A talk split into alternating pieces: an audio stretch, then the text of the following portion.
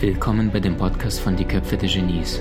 Mein Name ist Maxim Mankewitsch und in diesem Podcast lassen wir die größten Genies aus dem Grabau verstehen und präsentieren dir das spannende Erfolgswissen der Neuzeit. In Thailand erschien mir das Leben als Juniormönch unfair zu sein. Die Seniormönche erhielten das beste Essen, saßen auf weichen Kissen und mussten keine Schubkarren schieben. Meine einzige Tagesmahlzeit war hingegen ekelerregend. Ich musste stundenlang auf den harten Betonboden sitzen, der übrigens noch Dellen aufwies, weil die Dorfbewohner hoffnungslose Betongießer waren, und manchmal musste ich körperlich sehr schwer arbeiten. Ich armer und diese Glücklichen. Ich verbrachte lange, unerfreuliche Stunden, um meine Beschwerden mir selbst gegenüber zu rechtfertigen. Die Seniormönche waren wahrscheinlich bereits so erleuchtet, dass es eine Verschwendung war, ihnen delikate Speisen vorzusetzen. Deshalb verdiente ich das beste Essen. Die Seniormönche hatten schon seit Jahren mit, gekreuzigten, mit gekreuzten Beinen auf harten Böden gesessen und waren daran gewöhnt. Deshalb standen mir aber die weichen Kisten doch viel eher zu. Außerdem waren alle Seniormönche sowieso fett weil sie das beste Essen erhielten und hatten somit von Natur aus gepolsterten Hintern. Die Seniormönche teilten uns Juniormönchen die schwere Arbeit zu, ohne sich selbst jemals körperlich zu betätigen. Woher sollten sie dann wissen, wie heiß und ermüdend Schubkarrentouren sein konnten? Da sie sich sämtliche Projekten ausdachten, sollten sie auch die Arbeit selbst tun, nicht wahr? Ich arme diese Glücklichen. Als ich selbst Seniormönch wurde, aß ich das beste Essen, saß auf einem weichen Kissen und betätigte mich kaum körperlich. Und oft ertappte ich mich dabei, wie ich die Juniormönche beneidete. Sie mussten nicht dauernd in der Öffentlichkeit reden, sich stundenlang die Sorgen von anderen Leuten anhören und sich mit Problemen der Verwaltung herumschlagen. Da sie keine Verantwortung zu tragen hatten, blieb, ihnen, blieb ihnen viel Zeit für sich selbst. Ich hörte mich damals sagen, ich arme diese Glücklichen. Ich begriff, was dahinter steckte. Juniormönche leiden unter den Qualen der Juniormönche.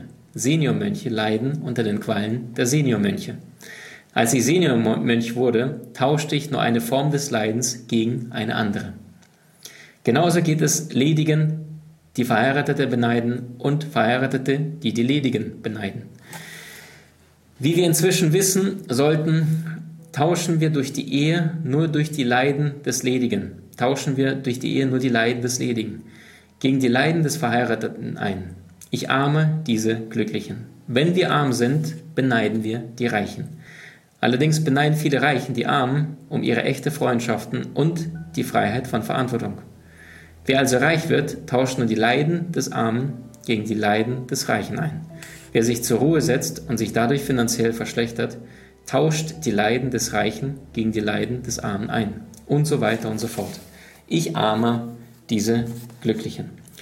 Es ist eine Täuschung zu glauben, glücklich werden zu können, indem man etwas anderes wird.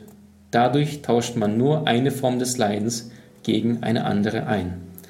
Aber wenn man mit dem zufrieden ist, was man gerade, wo man gerade ist, egal ob Senior oder Junior, verheiratet oder ledig, reich oder arm, dann hört das Leiden auf.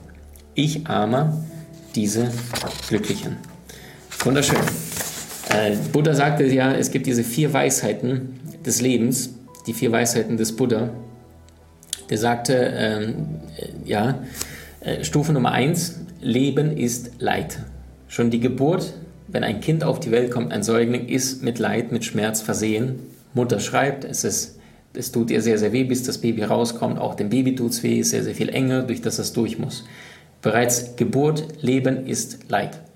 Punkt Nummer zwei, Leid baut auf auf den drei Stufen, entweder Gier, ich muss es unbedingt haben, diese Uhr muss ich noch unbedingt haben, diese Partnerin muss ich haben, diesen Job muss ich haben, diese Schuhe fehlen mir noch. Gier, Gegenteil von Gier, Hass, totale Ablehnung. Diesen Menschen will ich nie wieder sehen, diesen Job lehne ich total ab, ich will das nicht, ich will das nicht, bitte lasst mich in Ruhe, ich will das nicht. Volle Ablehnung, die höchste Form davon ist Hass, das H-Wort. Oder Unwissenheit, die dritte Stufe von die Ursache von Leid. Gier, Unwissenheit und Hass. Das sind die drei Stufen, warum Menschen so viel leiden. Stufe Nummer drei von Buddha hört die, die Gier, das Leiden und hört die Gier und der Hass auf, als auch die Unwissenheit, das Bewusstsein schaffen für, den, für das, warum viele Menschen leiden, hört auch das Leiden auf. Und Stufe Nummer vier, das ist der achtfältige Pfad von Buddha, rechtes Denken, rechtes Handeln, äh, ich glaube rechtes Meditieren und so weiter und so fort.